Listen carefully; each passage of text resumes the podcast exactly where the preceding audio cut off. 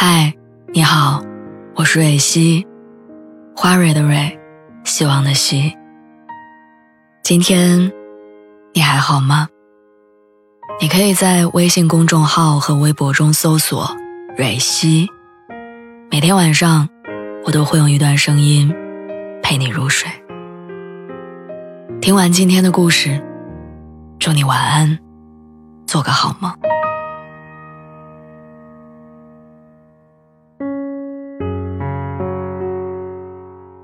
过去我一直觉得，一段感情的结束是因为爱情消失了。经历的多了之后，我才发现，太多感情破碎的原因不是不爱了，而是失望了。不论是对那个人，还是对两个人的以后，都失望了。前几天给男朋友发消息，问他在哪儿，他没回复。其实按照他之前的说法，那个时间他应该还在培训机构上课，为考试做准备，所以不回复是正常的。但有朋友告诉我，过去半个月有好几次早晨上班的时候，偶遇我男朋友蓬头垢面的从网吧里走出来。我想质问他怎么回事儿，又怕一旦戳破他的谎言会伤了他的面子，让事情无法收场。我已经记不清在七年当中，他有多少这样让我失望的时刻。总有人说，男生的心理成熟年龄普遍比女生晚三四年。所以我一直在等，等他成熟起来。因为吵架而冷战的时候，我会在半夜悄悄给他发消息，然后撤回，等着他早上起来主动哄我。可是我却没有在第二天等来任何消息。我安慰自己说，他一定是还在睡觉。七周年纪念日的时候，我攒了好久的钱给他买了一台新电脑，但当他收到礼物的时候，却一脸讶异，然后。从抽屉里拿出了一瓶专柜送的香水小样递给我。我虽然心里委屈，但还是会顾念这么多年的感情，劝自己不要把纪念日这种事儿放在心上，别那么敏感，自己不该那么小气。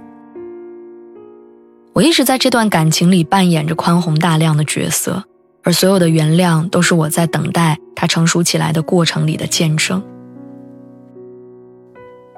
直到这一次，我终于知道，所谓的退让，并不是原谅，而是一次又一次失望之后的算了。毕竟在一起七年，我们免不了聊到结婚。他总说自己现在一无所有，等他有能力了，我们就结婚。为了给我一个所谓美好的未来，他拿出自己的积蓄，也向我借了一部分钱，报了全封闭式的培训机构，帮他通过 CPA 的考试。我想，可能很多事情的发生，从一开始就埋下伏笔。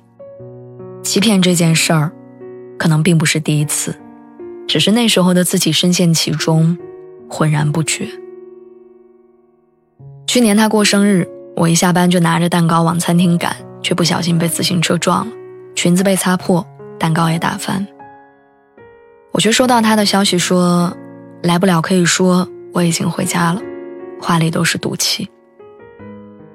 我踉跄地站起来，看了看狼狈的自己，有点委屈，打电话跟他解释，却是他的一个兄弟接的，那边很嘈杂，但我清楚地听见了那一句“祝你生日快乐”。我曾经问他，如果有一天我们分手了，你觉得会是因为什么？他说，那应该是你喜欢别人。没想到，真的有了分手的念头，不是因为谁爱上了别人。也不是因为谁不爱了，而是失望攒够了。在一起七年，他说了无数次不会再让我失望，可他最擅长的，偏偏就是让我失望。他对我说过无数次的都怪我，我错了，但我从来没有见他改变过。我记得我曾经看过一句话说：“落在一个人一生中的雪，我们不能全部看见。”每一个人都在自己的生命中孤独的过冬。所谓的失望都是日积月累的，所有的离开也都是蓄谋已久的。